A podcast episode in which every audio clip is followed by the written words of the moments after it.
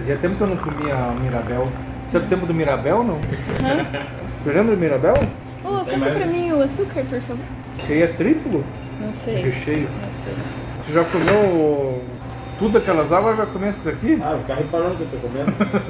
Tem mais lá, gente. Não precisa mais brigar, pelo amor de Deus. Você falou que as reuniões dava briga antigamente, né? Por esse motivo, só tinha gente cordial. Tá, mas era feio as reuniões, né? É, Cara, eu gente passava vergonha. Cara, eu tinha vergonha dos meus companheiros, cara.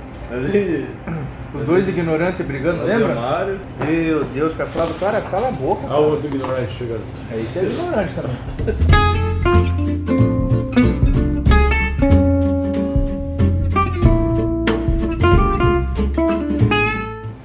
Boa tarde. Boa tarde. Tarde. Tudo bem com vocês? Primeiro eu queria agradecer que vocês toparam, né? Não foi fácil alinhar a agenda dos ministros do Supremo, né? Da MAFA. Todo mundo Vou muito ocupado. com açúcar, eu acho. Eu, particularmente, estou muito ansiosa para para fazer o podcast de hoje, porque vai ser o primeiro, assim, mais voltado pro trabalho. Os outros foi muito entretenimento, né? A gente falou de outras coisas, e daí hoje a gente vai falar um pouquinho mais de trabalho. O Vavá já participou, né, Vavá? Você participou do primeiro, você lembra o que, que era o primeiro? Trabalho, né? Futebol. E o último foi o Alexander que participou também. Outro patamar. E daí hoje, né, os novatos, o Anderson e o Stel. Espero que vocês gostem.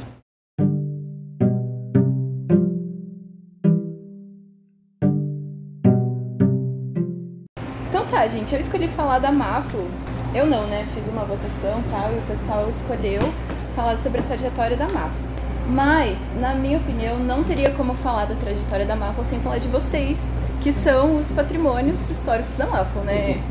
Antes que vocês briguem comigo, não fui eu que escolhi esse, esse termo, são as pessoas que chamam vocês assim. Patrimônio. É, Patrimônio ou dinossauro? não, dinossauro eu que chamo. Ah, tá. Mas eu achei melhor não trazer dinossauro, que vai que alguém. Mas já é, ficar muito velho. vai né? que vocês não gostam, né? Mas agora que você falou também, agora não adianta nada. Mas tudo bem. E, então eu queria saber primeiro, vocês gostam primeiro de ser chamados assim? Ou, o que vocês pensam sobre isso, assim? De ser considerado patrimônio histórico? Eu, eu, eu, Eu tô também. chamando de tanta coisa que... Patrimônio histórico é até um elogio pra nós. né? Mas vocês gostam Ah, de dessa, dessa posição, assim? Sim. É. Não tem Então, problema tá. nenhum. E aí, Zé Marcá? Eu não ligo, não. Me chamam de tanta coisa, Zé Correquém, inclusive. Pois é. João Bobão, Zé Barquera. Tranquilo. Então tá. Eu vou pedir pra vocês falarem assim poucas palavras, bem rapidinho assim, mas eu vou começar pelo Estel, né? Estel, eu queria que você falasse quais eram as suas expectativas quando você entrou na Mafra lá em 2000 e 2001. Acho que ele é o 2001. funcionário 2001. mais, se eu não me engano, é o funcionário mais antigo. Eu? Tem- Não, não vou falar. e Elza eu acho que não era nem nascida ainda. Eu né? quero nascer. Sou dos anos 90, com licença. Quais eram as suas expectativas? Tipo assim, você foi contratado, você pensava o quê? Assim, não, vou ficar um ano e vou embora? Ou você pensou já entrar Olha. em fazer carreira? Eu que trabalhava no mercado, saí lá do mercado, eu lembro até hoje, eu acho que ganhava 180 reais no mercado. Entrei trabalhar na MAF por 450 reais. Então pra mim é. Eu já queria me aposentar aqui já desde aquela época, porque você imagina sair do mercado ganhando 150 pra ganhar 450? Você entrou ganhando isso aqui, ó. 397. Você lembra? Não lembro era. Era 450 quando eu entrei na Manuli. Lá em São José dos. Pinhais. Ah, é verdade, é verdade. Pode Eu era ser 50. 397. Fiquei um pouquinho triste porque falaram pra mim que depois de três meses ia pra 525, mas foi pra 480, mas tava bom do mesmo jeito. Eu ganhava 100, 150, 180. Daí está. Daí. Mas pra mim foi. E eu já daí- queria desde aquela época me aposentar aqui. Vamos ver se vão me aguentar até eu me aposentar. Ah, entendi. né? Então, então você já entrou com a expectativa de ficar pela sempre. Sim, sim. É? Tá derrubado, né? Mas antes trabalhava na roça. Trabalhava no mercado. Três Estel. Me fale assim, é, de lá pra cá, né? Qual foi assim o melhor momento que você olhou assim pra você na Mafra e falou, não, aqui é o meu lugar, aqui que eu quero ficar. O melhor momento foi quando a gente começou, quando a gente entrou aqui, o Vavaco mais antiguinho, não tinha parte de, de máquinas, né, de fittings, né? E eh, eu trabalhava na montagem final, o Vavá trabalhava no teste. E quando iniciou a fabricação e industrialização de fittings aqui no Brasil, eu fui chamado pelo Fabiano Marinho, que era o nosso gerente na época, para participar da implementação dos fittings na linha. Junto com o irmão do Vavá também, com o Edenilson, né? A gente que ajudou a montar toda a linha do Fitness lá em São José dos Pinhais, a gente que ajudou a montar. Isso foi. Era em São José ainda. Era em São José Mas ainda. era Isso. Manulho ou já era Era? Manulho, era Manulho ainda. tá. Quando ela veio pra Curitiba aqui, ainda veio Manulho. Depois É. que passou Mafra. Eu entrei em Manulho. Você entrou Manulho, né? E agora? Você tá feliz? Você se sente realizado? Ou tem mais alguma coisa que você queira alcançar na Mafra? Olha, eu acho que não só eu, como nós aqui que somos mais antigos aí, que não sei, né? Pela minha visão, é a gente que faz a fábrica rodar hoje aí, né? A gente sempre conversa com eles aí, já passou tanta gente aí que nunca conseguiu. Quer dizer, um pouco eles, o, o que eles fizeram ajudou também, né? Mas agora tá rodando bem a fábrica, né? Isso deixa a gente bem orgulhoso, né? Que legal. Vavá, sua vez. Me conte. Quais as suas expectativas quando você entrou? Seu melhor momento e agora? Olha, a minha expectativa quando eu entrei na empresa foi em outubro de 2000 que eu recebi uma proposta que é- eu era funcionário da Denso, eu tinha chegado do norte, eu era da época de roça, eu trabalhei na Denso cinco anos, aí recebi a proposta, até veio por um conhecido nosso que era de Borrasópolis, que tinha amizade com o diretor da empresa na época, o Maurício Cosmala Júnior, né? A nossa entrevista, minha entrevista foi direto com ele, quando eu entrei na empresa. Entrei como operador multifuncional, que nem o Polaco falou, eu era da, do teste, meu irmão também da parte de pré-montagem, que trabalhou aqui muito tempo também. O Denilson não começou de líder já, né? Não. Mas é porque eu entrei, ele já era líder. Ou ele tava começando? Tava né? começando. Tava começando, Tava né? começando. Porque nós entrou tudo como operador, tudo como multifuncional. Então, e meu objetivo na empresa, isso da não só na Mafra, mas como na quando eu vim embora do norte, vim que eu entrei na Denso, era crescer na vida, né? Adquirir meus bens, era o meu objetivo, né? Para ter meu futuro garantido. Graças a Deus, não tem 100% ainda do meu objetivo, mas está no uns 99. 90% já. Do que eu tracei quando eu vim embora, era ter minha família, tenho, graças a Deus. Ter o meu bom emprego, considero ótimo que eu tenho hoje. Tinha a ideia de ter um comércio, hoje eu tenho. Tenho minha chácara, tenho minha casa, tenho meu carro. Não sou realizado ainda 100%, mas eu chego lá. Que que falta? Até no meu último dia de respiro eu, eu chego, eu consigo. Fazer um churrasco, você realiza. Cara, convidado vocês estão. A chácara tá lá. Tem que levar cerveja, carne. Mas você é dúvida disso? E só avisa antes pra me tratar dos peixes. Meu É. Que legal, Vavá. Então, eu tenho orgulho de trabalhar aqui. Não fiquei 19 anos na primeira vez aqui à toa. E quando eu recebi o convite de volta, não pude voltar quando foi feito o convite, mas ah, assim quando surgiu a oportunidade, eu voltei. Considero muito aqui mesmo, vista a camisa da empresa e estamos aqui para somar. Que legal.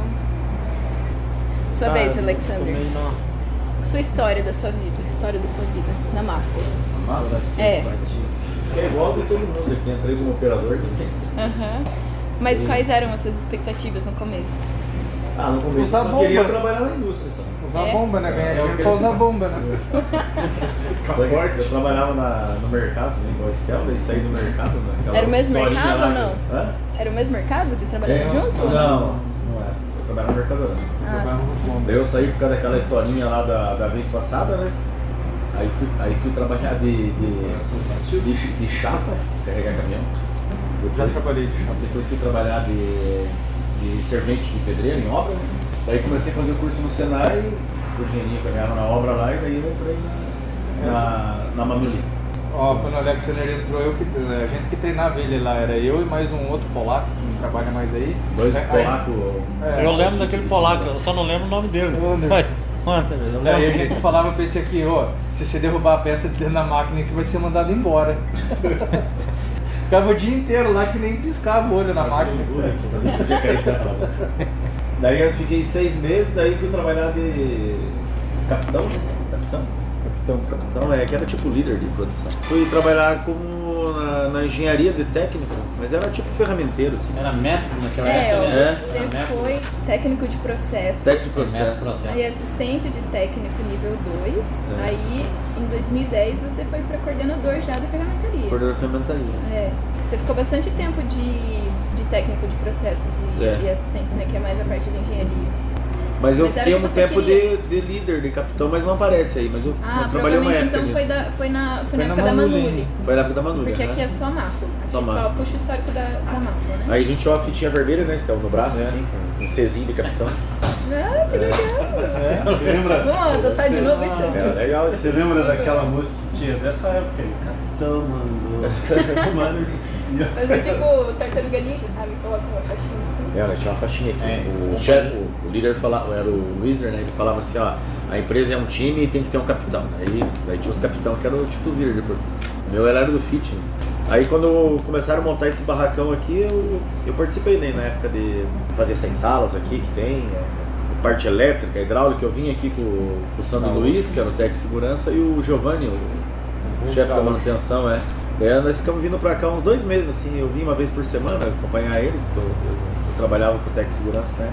A, a engenharia era esse piso de cima inteiro aqui praticamente, só tinha a sala do diretor e o financeiro, o resto tudo era engenharia.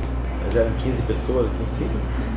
Os projetos eram feitos tudo aqui na época, a gente, o projeto da GM, né? Começamos naquela época, né, vó? Então a gente desenvolvia aqui os produtos, ah, os Foi feita desenhos. A né? GM, foi feita a Fiat, A Fiat, daí a Nissan começamos também, a né? Nissan que foi feita, e a Renault e a Peugeot só foi feita a Evolução. Evolução. Evolução das peças. É, a diferença é que hoje a gente recebe os desenhos lá da matriz, da Polônia. Na época nós fazíamos o desenho tudo aqui. Fazia o desenho do.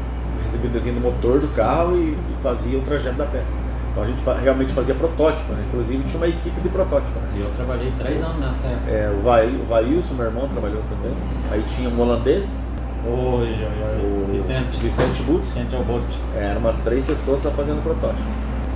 E, e tinha os desenhistas que vieram de fora, né? Da Romênia tinha também, tinha o Romênia. Adrian. Adrian. É, tinha os italianos, tinha bastante gente de fora. E daí, nessa época aí, foi uma, uma época que nós pegamos muitos projetos, né? 2005, 2006, tínhamos várias montadoras, né? três turnos rodando, uma loucura. E para passar a fábrica para cá, tivemos que fazer 15 dias de estoque, lembra, né? Uhum. Foi difícil, né? Fazer 15 dias de estoque. Trabalhava dia e noite. A conformação era o gargalo, a, a máquina desceu do caminhão ali, 10 minutos depois já tinha gente fazendo peça na frente da trabalhando. mesa. Na frente da máquina. E, e você diria que esse foi o melhor momento, assim, na tua carreira na Mafra? Ah, participar dessa mudança toda, assim, de, de, de barracão, tudo, foi um aprendizado grande pra mim, porque eu era bem novo na época, né? Aí eu fiquei responsável para trazer toda a parte ferramental, prateleira, e identificar tudo que chega aqui e, tre- e treinar o pessoal. E entrou uma equipe nova já na época do SIC daí, né? Que a maioria do pessoal era de São José e Boqueirão, né? Aí começou a vir o pessoal já do SIC, daí é, foi uma época boa, assim, aprendi muito. E a mãe fazia também o start das máquinas também, né? Lembra? Aham, nós tínhamos que vir duas horas antes de startar as máquinas, eu com isso aqui acordava três da manhã, né? É. Um dia eu dormi andando de bicicleta, caí com a cara no chão, cheguei tudo arrebentado na frente. Já viu dormir andando de bicicleta? Eu dormi andando de bicicleta, de tanto sono que eu tinha. Meu Deus. Mas ele andar arrebentado naquela época não era novidade. A vez do, do cachorro lá, na casinha do cachorro. Conta a história pra nós. Esmaguei os dedos. Esmaguei os quatro dedos na prensa, perdi as quatro unhas na pancada, assim, eu olhei e não tinha nem uma unha no dedo. Senti tanta dor que tinha um cachorro pro lado de fora cuidado da empresa, eu quebrei toda a casa do cachorro de raiva. Meu Deus. Não, o mais legal é que a hora que ele prensou o dedo, ele saiu pra fora da fábrica, tava chovendo, ele arrancou camisa, ele só não De arrancou de dor. Aquilo ele suava, cara. Eu, eu, eu vi. Deixa eu ver a tua mão. Ele Tem- arrancou camisa assim e saiu pra Foi fora. esses quatro dedos as aqui. coisas. Ah, mas nem dá pra. Não tem, mas só arrancou Não, as unhas. tudo de volta. Mas dói demais, Nossa, né? que Foi, sorte. foi feio o negócio, hein? Do jeito que ele se arrastou o cabeçote assim, eu desceu. Eu, eu, eu no cabeçote que o negão per- perdeu o dedo. Perdeu o dedo, exatamente. É, eu não sei como que não perdi o dedo. Mas eu só me machucava, né? Um dia eu enfiei uma chave de fenda nesse dedo aqui, que a chave entrou por aqui e arrancou a unha ao contrário, cara. Não sei quando que foi. Tem até hoje o negócio. Ai, meu Deus. E vi machucado, aí um dia eu, Estranho, cara, o italiano falou pra mim bem assim, você tem que trabalhar com calma, não tem que mandar você embora, tem que você se machuca. Meu Deus. Esse período é, é engraçado falar, mas é, muitas normas trabalhistas Não existiam. Não hoje, tinha. elas existiam, mas não tinham o mesmo peso. Por isso que nessa época as empresas geravam muito passivo Uhum. para as datas de hoje em dia, porque Uhum. não existia controle, segurança era um cara ali que ficava te cobrando, Uhum. é, não existia segurança embutida nos processos. Segurança só entregava luva e protetor de ouvido, não fazia mais nada. Olha lá, E assim eu não usava, hein? É. Não, Então, era é- poucos quem usava. É. Era poucos. Então, essa época tinha bastante risco. Porque a gente tinha bastante acidente. Né?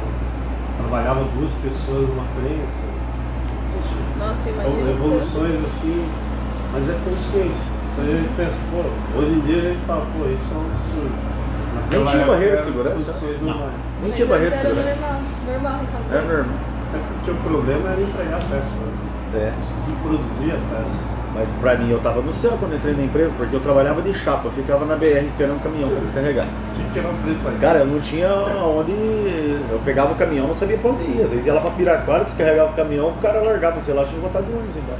Tinha dia que Era serviço pesado, Tinha né? dia que carregava luva. Carregava de tudo. Fui trabalhar uma vez na construção do mercado lá, era o dia inteiro descarregando saco de cimento, eu quase morria. Aí cheguei na empresa, tudo tranquilo, Era o céu pra gente, né? Era o céu, né? Era bom pra Foi moleza no começo. De norte. Pra mim foi moleza também. Quando eu entrei na densa ali, só montar compressor, meu Deus, aquilo lá era. O serviço é tão Aí- leve que parece que a gente tá fazendo coisa errada, Aí né? pra, pra Mafra daí, Manolo, né? E hoje, Alexander, você tá feliz, tá realizado? Acha que tem que chegar mais a algum lugar? Não, eu tô satisfeito onde eu tô. Eu tô tranquilo. Eu tô bem hoje. Qual decisão que você tomou, assim, no passado, arriscada, que você pensa, não, valeu a pena ter feito isso? Pensando na sua carreira, né? Na carreira? Isso. Ah, então, uma vez eu tomei uma decisão difícil, mas não sei se eu fiz certo ou não. Eu tinha uma empresa, né? Daí eu tava ficando bem, bem, bem estressado com a empresa e trabalhando aqui, eu tive que tomar uma decisão, né? Eu continuava com a empresa, pedia a conta, ou eu fechava a empresa e continuava aqui. Daí eu, na época, eu decidi fechar lá e continuar aqui, né? E valeu a pena? É, valeu a pena, tá bom. Dá, pode ser que lá também estaria bem, não dá pra saber, né? Mas não me arrependo, não. Então tá bom. E você, Anderson? Conta um pouco da sua história. Então, eu, minha história começa lá na fora dessa transferência da, da planta aqui para Curitiba. Eu, eu já tinha trabalhado em várias empresas, trabalhado na Springer, tinha trabalhado na época que eu entrei, que eu estava trabalhando, eu estava na, tinha trabalhado na Kraft, empresa de alimento, daí tinha muita festa, resolvi sair de lá. Daí entrei na Liquigás, eu ganhava o dobro do que eu entrei ganhando aqui, porém na Liquigás eu era conferente. E lá na Liquigás aconteceu um fato engraçado, que meu chefe chegou em mim e falou, cara, você é muito bom, mas eu não gosto de você. E a primeira oportunidade que eu tiver, eu vou te mandar embora. Eu falei, poxa, eu preciso de outro emprego. E na época, uma coisa que, mas hoje, hoje em dia até não é tendência, mas uma tendência nossa era buscar no ramo automotivo. Era o ramo que melhor pagava na região. E assim, tinha esses conhecimentos, que são essas ferramentas que nós trabalhamos hoje. Uma fala de FEMEF. Então tinha todo esse conceito, conceito Toyota de produção. Então o ramo automotivo trazia isso. E nos cursos de Senai que nós fizemos, nós, eu, Alex fez, foi- e todos, todos esses cursos falavam desses conceitos e a gente achava bem interessante, porque para a indústria brasileira foi quando começou-se a implementar esses conceitos. Por isso que o Alexandre falou que machucava o dedo, que a gente tinha que. Se eu falar para você que nessa época poderia chegar o diretor aqui e falar, Elza, o que, que você vai fazer hoje? Você vai falar, ah, não tenho nada agendado. Você pode pegar um avião e levar peça lá em Minas Gerais? Então, isso era uma coisa que acontecia, porque esses conceitos que nós falamos de produção, que nós fizemos lá, as empresas estavam começando a implementar e não conseguiam gerenciar. Realmente, você produzia, fazia hora extra a rodo, era 300 pessoas para produzir mais ou menos 300 pessoas aqui dentro, três turnos. Se você olhar aquelas conformadoras trabalhando hoje ali, tem duas tinha uma pessoa em cada máquina daquela, uma pessoa em cada dobra daquela. Então isso te gera três turnos de trabalho. Então isso eram coisas que, mas não tinha esses conceitos, né? Que é coisas que o, Alex, departamento do Alex faz lá, que é verificar a melhor forma de se trabalhar com as máquinas. Conceitos simples, mas que não existiam nessas épocas. Mas que a indústria automobilística já vinha, já vinha implementando. Então todos nós, num resumo, nós tínhamos vontade de trabalhar na área automobilística por dois motivos. Um por causa do salário que era um dos melhores. O mercado pagava 75, eu ganhava o dobro porque eu trabalhava na Liquigás, e na Liquigás você ganhava periculosidade. Mas tinha um problema, meu chefe não gostava de mim. Eu falei, pô, não tem como eu fazer, não vou abraçar ele, não vou fazer nada. Aí eu comecei a procurar emprego, falei com um amigo meu, ele falou, cara, a empresa mudou recentemente para o sítio, ampliou e está contratando. Vou levar teu currículo. Trouxe meu currículo, uma coisa engraçada, apesar de eu querer entrar no ramo automobilístico, eu não tinha muita vontade de continuar na indústria. Meu objetivo era ser professor. Tanto que eu estudava para passar no vestibular de geografia. Porém, entrei aqui, as coisas foi caminhando, direcionando para essas coisas. Fui gostando, entrei lá em 2004, ainda tinha esses problemas. E daí foram acontecendo as coisas. Aconteceu acidentes comigo também. Um dia eu tava soldando, entrei na solda. Eu já gosto de ir para lugar onde tem problema. Entrei onde era solda, era onde era o problema. Mas era engraçado, né? Ter uma ideia, a gente sol... um dia eu vim fazer uma hora extra eu fiquei admirado aquele dia. Primeira vez que eu fiz no sábado. O rapaz soldou 200 peças, tinha que sair a tal da 53, T5388 para PSA e tinha que sair acho que 270. O cara soldou 200, das 200 valdou 130 peças. E fecharam o pau ali, naquelas reuniões e tal. Tivemos que ficar, era até acho que 12h40, tivemos que ficar até 6 horas trabalhando as peças. E daí. Ele estava 100% os vídeos. É. É. Ligado. Isso. E daí acabamos fazendo as peças. E daí eu comecei a trabalhar na solda e comecei a achar ali algumas coisas que poderia melhorar. As coisas foi dando certo. Né? Comecei a dar algumas sugestões, o pessoal foi gostando. Eu passei para facilitador, comecei a trabalhar de facilitador, trabalhar junto com o Stel, né? Aí Sim, quer falar do seu, do seu acidente? Fiquei curioso. Então, meu acidente eu trabalhava na solda e eu tava soldando. A gente soldava com acetileno, né? É um gás que tem um poder de combustão muito maior. E é muito perigoso esse gás também, até por causa do. Ele pode liberar acetona no ar ali e fazer mal para você. E com isso era uma mistura, oxigênio e acetona. Eu tô lá soldando, bem bonito. De repente o, a mangueira de oxigênio, o fogo retornou para dentro dessa mangueira. Quando ele retornou, ele estourou atrás da, das minhas nádegas. Quando ele estourou, aonde ele estourou, ele queimou toda a minha calça. Só que ele só que ele estourou e foi pra trás. Eu fiquei com a bunda de fora. e a mangueira lá. A mangueira parecia uma cobra assim, sabe? Tudo E- roupa. Tu, queimou, só, chegou a sapecar mesmo. Fiquei tudo sapecado assim. E aquela mangueira igual uma cobra lá sacudindo. E todo mundo né, saiu de perto, saiu correndo, eu que pisar em cima da mangueira, fechar lá. E isso até se analisar, pô, questão de segurança. Hoje nós utilizamos. queimou você ou sua Que, roupa? sapecou, sabe? Queimou tudo a calça. Queimou tudo a calça assim, sapecou. Meu Deus. Nossa, você tava lá, né? Sá? Sim, tava perto, né? E Aí todo mundo depois viram que não queimou, não foi uma queimadura, só sapecou. Então queimou os pelos. Só ficou aquele cheiro de pelo pelo queimado. queimado. Aí todo mundo dando risada. Chegou a pretear tudo. Aí a nossa calça era branca, né? Aí a nossa calça era branca. Aí a minha calça se queimou da altura da nádegas aqui até o joelho, assim. Queimou tudo. Os caras me arrumaram uma calça que a gente vinha com o uniforme, né? vinha É. de van. Os caras me arrumaram uma calça pra ir embora. É, a gente, o nosso uniforme era branco, parecia um bando de louco trabalhando aí dentro, né? E, e daí, com isso a gente foi evoluindo, né? 2005, 2006, foi um ano, 2008, acho que foi o ano mais difícil que a gente teve aqui dentro dessa empresa. Então, de 2008 a, a 2012, foi quando a máfia do Brasil teve o seu pior período. Acho que esse foi o nosso pior período. Teve a crise mundial, lá no causa da bolha imobiliária. Isso afetou muito Itália, Espanha. Como nós éramos italianos, afetou nós aqui. Isso fez com que, com consequência que a gente perdesse esses clientes que nós tínhamos aqui, o Alex falou. E começamos a perder conhecimento. O Alexander falou que nós tínhamos 15 engenheiros, pessoas especialistas, igual o Vails falou do irmão dele, entre outras pessoas aí, a gente começou a perder esse conhecimento. E quando nós perdemos, isso piorou mais ainda a nossa situação.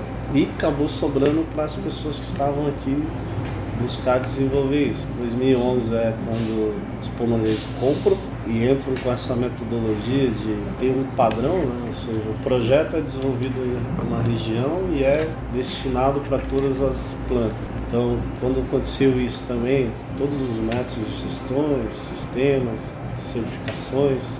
2013 é quando eu recebo o meu maior desafio. Então, o Iaco chegou para mim e pediu para eu assumir o departamento de qualidade.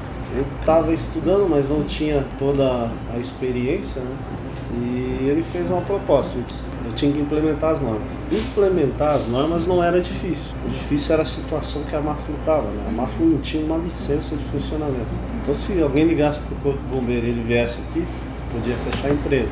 Se ligasse para o Secretaria do Meio Ambiente e falasse, ó, a Maflu não está legal. Eles só chegavam aqui e fechavam a empresa. Ligasse para a prefeitura e falasse, a Maflu não tem alvará. A prefeitura poderia vir aqui e fechar a empresa. Não tinha nada. Entendeu? Então assim, aí quando eu fui ver isso, Tinha porque, gambiarra, né? porque basicamente a norma, você, se, você- se ninguém te denuncia, nenhum órgão vai te fiscalizar. Mas a partir da denúncia, aí e a hora que ele te visualiza, aí o negócio fica complexo. Então quando eu vi esse cenário, quando eles pediram, ah, eu quero que você implementa ISO 14 mil. O que que era tal da ISO 14 mil. Basicamente é você ter todas essas licenças. Para você ter todas essas licenças, tem que entender todos os requisitos. É, quando eu fui ver e não tinha isso, eu falei, poxa, o cenário é complexo. Até eu indiquei para o diretor na época que mudasse essa planta para um outro local, porque o custo para resolver isso era muito alto. Então daí ele falou, não, tem outras coisas envolvidas, não podemos mudar. E eu comecei a trabalhar. Não tinha todo o conhecimento, Você ficou com medo de dar alguma coisa errada nesse, eu fiquei com medo de não conseguir. O medo era não conseguir, não só porque eu não sabia, porque não saber é normal. né? Não saber algo novo é normal. É, mas assim, eu não consegui porque eu preciso de uma licença e o governo não me concedeu essa licença por causa de ações passadas que foram feitas. Então tinha todos esses trabalhos que tinham que ser feitos e precisava de dinheiro. Dinheiro ninguém tem. E ainda precisava saber se o meio ambiente ia aceitar isso, os outros órgãos, corpo de bombeiro, a gente não tinha os sistemas aqui dentro implementados. Assim, nós não tinha basicamente nada. Então não tinha basicamente nada. Então o meu problema não era, não era eu saber fazer, porque não foi eu que consegui. Foi o trabalho de todo mundo, as implementações, implementando sistemas. Né? Então ali, claro, se eu ficar aqui, eu vou ficar na mesa. Então eu, eu aceitei a proposta. Lá em 2014 a gente conseguiu implementar todos esses processos. E daí, com a ajuda de todo mundo, né? aí passo a passo a gente foi evoluindo, evoluindo e, melhorando. Né? Sistemáticas, controlando. É, Eu acho uma coisa bem engraçada, que a gente pagava, nós dávamos o- os nossos tubos de alumínio ali, o cara levava o papelão e o plástico e os outros itens.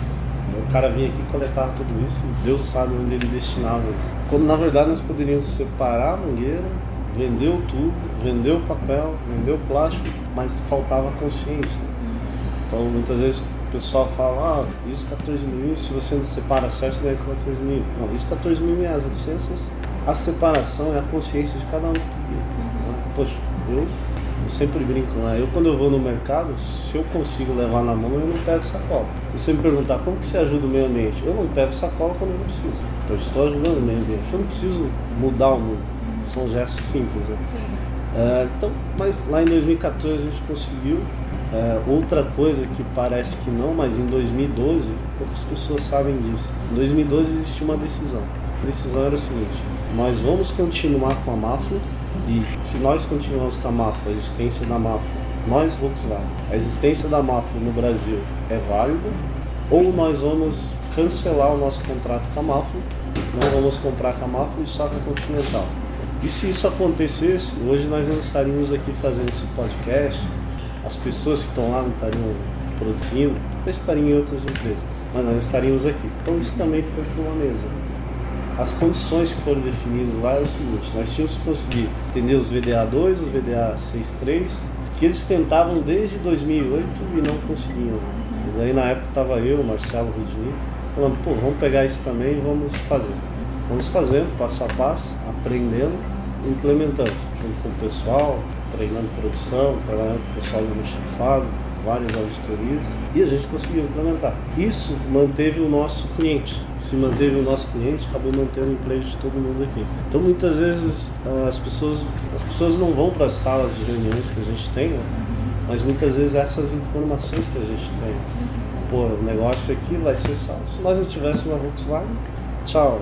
Então, é, isso foi um trabalho também interessante que a gente acabou assumindo, nós não conhecíamos. Vocês basicamente salvaram a vida. É, a gente trabalhou, não nós, né? Acho que todos nós aqui, né? Trabalhando em conjunto, né? É uma Tinha o peça. Rudinick, o Alexander era ferramentaria, veio para processo, acho que isso foi um, foi um grande 2014, né? 2014, até assim a gente conversou, porque o que acontece? Processo tem que ter cara que conhece de processo. Né? Um dos caras que mais conhece processo, considera ferramenta, máquina, o nosso processo em si, processo de fabricação, né? assim, eu entendia que era o Alexandre.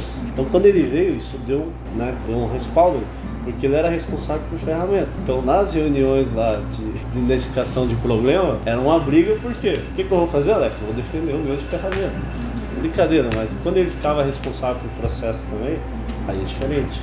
Então o cara leva o conhecimento dele de ferramenta mais de processo lá, quando o Stel treinou eles lá no início lá. Então isso foi uma, uma coisa bacana, né?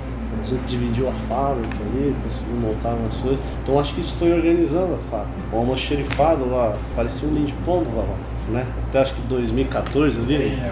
Era lá, parecia um ninho de pombo. 2013. 2013, né? Se você entrasse ali, você não sabia onde era a entrada, onde era saída. Pessoal, precisamos organizar. É, eu sempre bato ali requisito de cliente.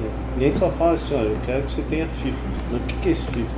Eu quero que você organize isso aí, que eu não quero que você me mande peça errada.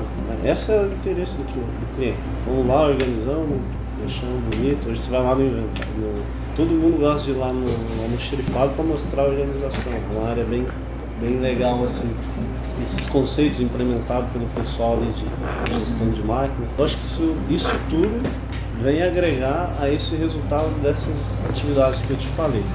Em 2016, 2016, 17, eu acho que todos esses trabalhos que nós fizemos, 2013, 14, 15, em 2016 ele deu um resultado diferente para nós. É 16, 17, 18. A Volkswagen, que tinha uma decisão de ser zero com MAF, zero, né? começou a passar 100% para MAF. Então isso deu potencial de crescimento para nós. Então eu acho que o resultado do trabalho que nós fizemos não foi as certificações, e sim o incremento de faturamento. Nós nunca tivemos resultado zero, né? Eu acho que de 2004 que eu entrei aqui até 2017, que eu acho que foi o primeiro ano que deu zero, 17 e 18, eu sempre ouvia falar que nós tínhamos prejuízo. Era prejuízo, prejuízo.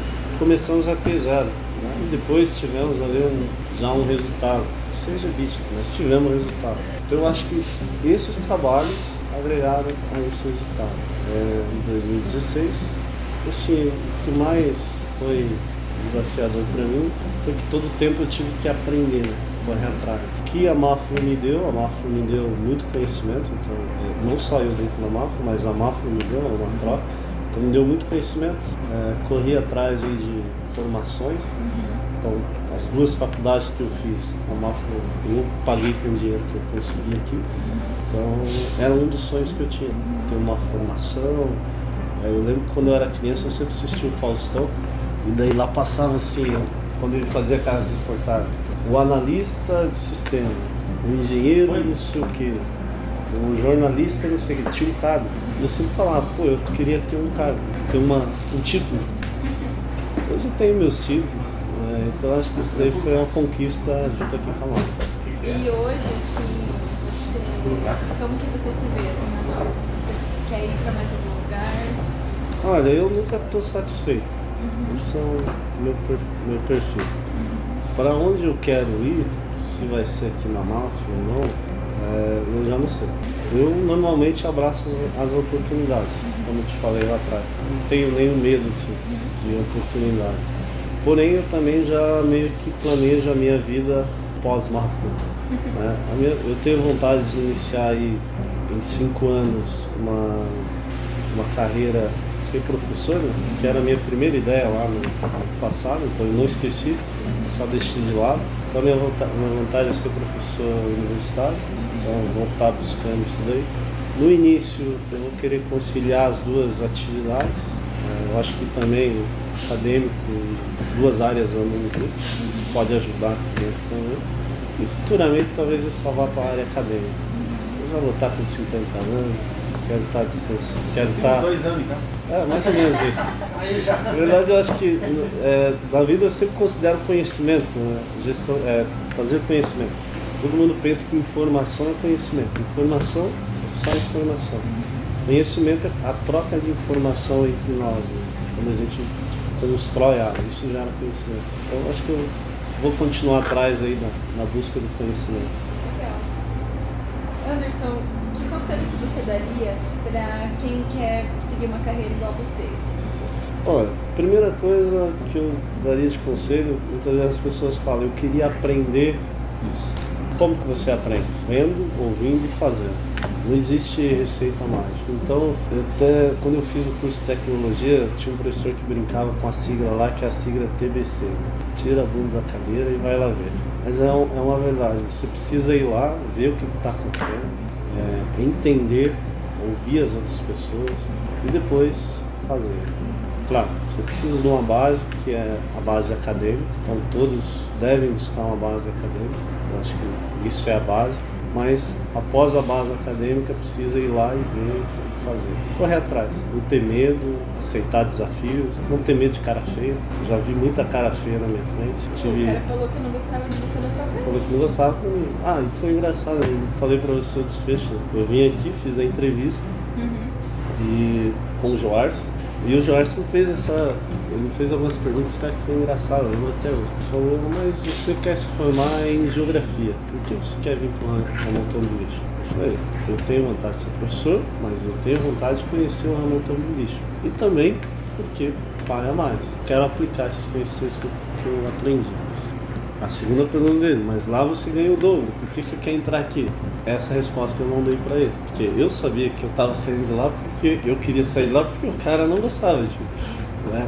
E assim, mas a resposta que eu dei pra ele foi simples, eu falei, não, eu quero entrar aqui, almejo essa vaga, e é isso que eu quero. Se vocês estiverem, ah, se vocês estiverem dispostos a me aceitar, eu agregaria bastante valor para a empresa, né? Foi o que eu falei para ele. E naquela época, uma coisa que era muito engraçada acontecia, é, as pessoas pareciam um sapo, né? pulavam de emprego em emprego. Nessa época, hoje nós estamos com 12, 15% de desemprego, nessa época nós tínhamos 6, 5% de desemprego. Então nós vivíamos numa outra era. Então as pessoas faziam isso. Ah, hoje eu entro aqui, se eu olho de cara feia para ele, ele vai lá para Bosch, vai para Volvo. É, mas eu, eu não, não sentia vontade de fazer. Eu queria entender, eu queria, queria conhecimento, eu queria entender o processo, eu queria fazer alguma coisa. Então por isso eu não tinha vontade de ficar pulando assim de emprego. Mas a resposta, quando eu fui chamado aqui, me deram a, a ligação para eu trabalhar aqui, eu fui falar com o meu chefe. Eu falei, ó, felizmente eu a partir de amanhã não posso vir mais. Só que lá, é, como é empresa de, de risco, né? Então eu não poderia deixar aquela função. O cara falou, Anderson, pelo amor de Deus, o trabalho que eu fazia ali é, eram poucos que conseguiam fazer, as pessoas entravam e não conseguiam aprender. Aí eu falei, ó, cara, você lembra que você falou pra mim que você não gostava de mim? Ele falou, ó, eu falei, mas era pra te impor limite. Eu falei, cara, você poderia me colocar limite de qualquer forma. Eu era jovem, tinha 22 anos e gostava de sair mais, mas eu sempre tive a responsabilidade. Eu falei, cara, que dia que eu deixei de faltar? Ele falou, não, ele falou, ah, cara, desculpa, eu não quis te tratar daquele jeito. Eu falei, mas eu falei, não, tudo bem, não tô bravo com você, eu só vou embora. Eu fui embora. Então basicamente foi isso. Né? Mas cara feio não tenho medo não.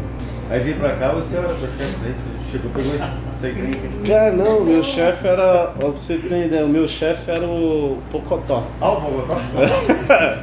Aí Pô, do, melhor. Começou aí, bem de chefe. aí do Pocotó, do Pocotó eu fui. Aí o teu irmão me chamou pra trabalhar como facilitador pra ele. Então assim, o teu irmão foi um dos caras que me deu apoio assim pra crescer. Aí depois que eu vim, fui trabalhar com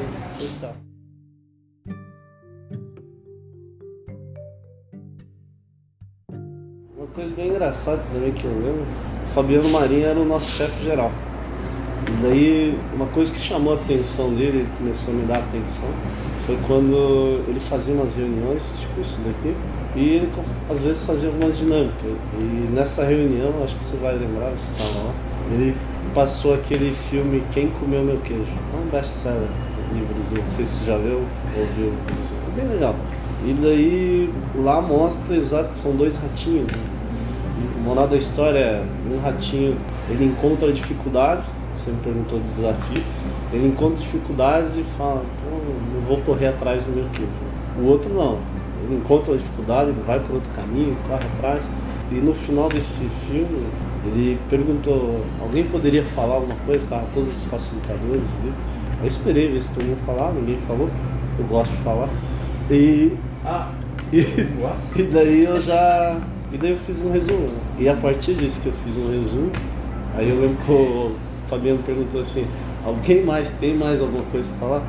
Aí ninguém falou, aí a partir disso ele começou a me chamar para treinamentos, é, oportunidade dentro da empresa, porque muitas vezes dentro de uma produção são várias pessoas. É, você nunca vai sair da tua inércia se você não estiver aparecendo, se você não mostrar a tua luz. é, então, basicamente, é, eu tive uma oportunidade de falar e usei a oportunidade e falei. Aí, a partir daquilo, ele começou. Logo, já me colocou em curso de FEMEA, comecei a participar ali com o pessoal. Depois teve novas linhas, GM me colocou para trabalhar junto. Então, começou a aparecer as oportunidades. Né? não podemos ter medo de oportunidade. Tem que ser usado, né? Minha uma vez falou pra mim, tem que ser muito respeitosa, né, tem que seguir as regras, mas você também tem que ser usado. Tem que mostrar a tua luz, né?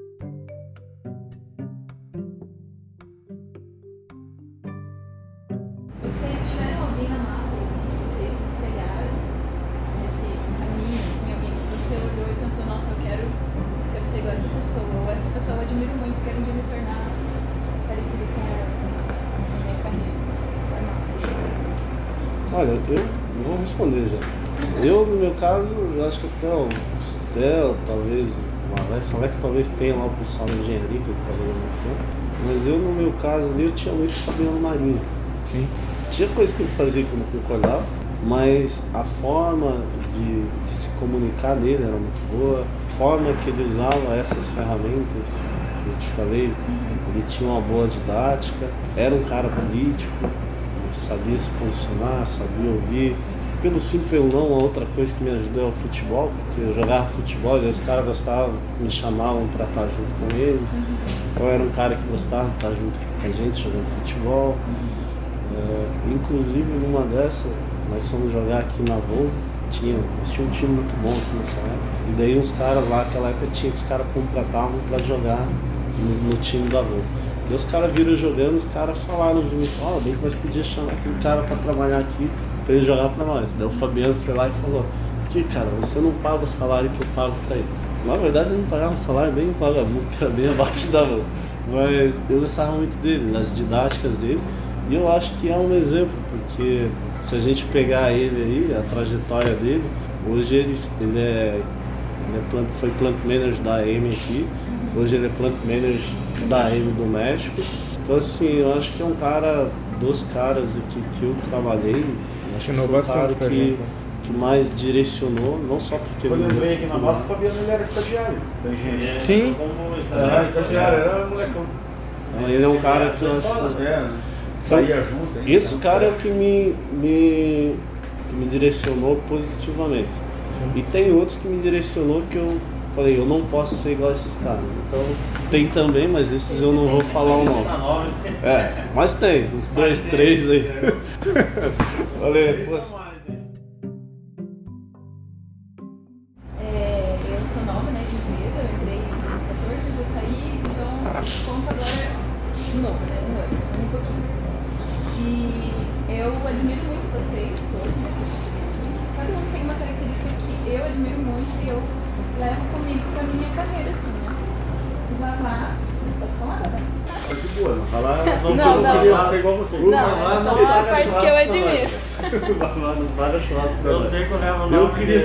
De ignorante aqui, mas não, não tem Não. problema.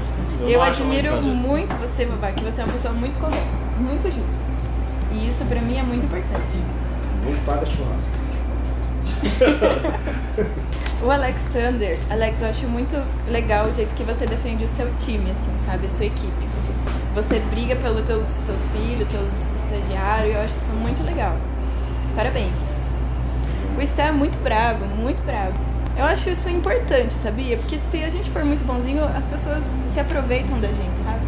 E eu tenho que aprender a ser mais assertiva também. Isso eu admiro muito em você. E o Anderson, essa coisa de ir lá, ver o problema e fazer, e resolver, e, e vai e faz. Acho isso muito legal também. E eu trouxe, é, não sei se vocês sabem, mas vocês têm bastante aumento por mérito, sabia? Na carreira de vocês, não sei se vocês lembram, mas todo mundo tem aumento por mérito ou promoção. Então isso mostra que vocês são realmente pessoas bem especiais para a Mafra. Vocês querem saber quantos cada um ou querem ir embora já? Estão cansados? Pode falar o meu, quantos aumentos por mês? Só não precisa falar o valor. Não, não, o valor nem posso falar. Você tem quatro. Quatro. Aí conta a promoção, mérito, avaliação de desempenho, né? O Vavá tem. O Vavá tem dois. Mas tem uns que não tem a descrição. Então eu não sei o que pode ser, né? Pode ser que seja. O Estel tem quatro também. Só por. Eu sou muito ruim então. Não, claro que não. Senão você não tava aqui até hoje. Tem aqueles de facilitador também, né? Eles lá no contado. É, e daí tem essa, essa parte da Manuli que não tá aqui, né? E o Anderson tem três. Isso aí, galera. Parabéns. Muito obrigada por aceitarem participar. Espero que vocês tenham Se gostado. tiver mais e tiver café, bolacha, Pode convidar. Não, sempre tem, sempre tem, eu sempre trago. se quiser fazer um podcast. Senão ninguém vem, né? Um podcast fora daqui, né? fazendo fora do horário de trabalho, no barzinho. A gente senta na mesa vamos falar, velho. Mas aí não vai. aí, Resenha. aí vai dar uma hora de podcast, pelo menos. É? Isso Não, aí, tá meninos. Muito lá. obrigada. Valeu, pessoal. Obrigado. Valeu, obrigada. Mas você veio certinho. Ah, mas não. quando eu falo, deixa te falar, você não perguntou aqui se espelhar. Ele ficou falando e não deixou ninguém falar. Você Tava o Fabiano também. Ei, Alex. Ei, Alex. Mas o teu foi da hora, porque a coração partiu. Na hora que eu vi teu nome, eu falei, é bem a cara da Alex.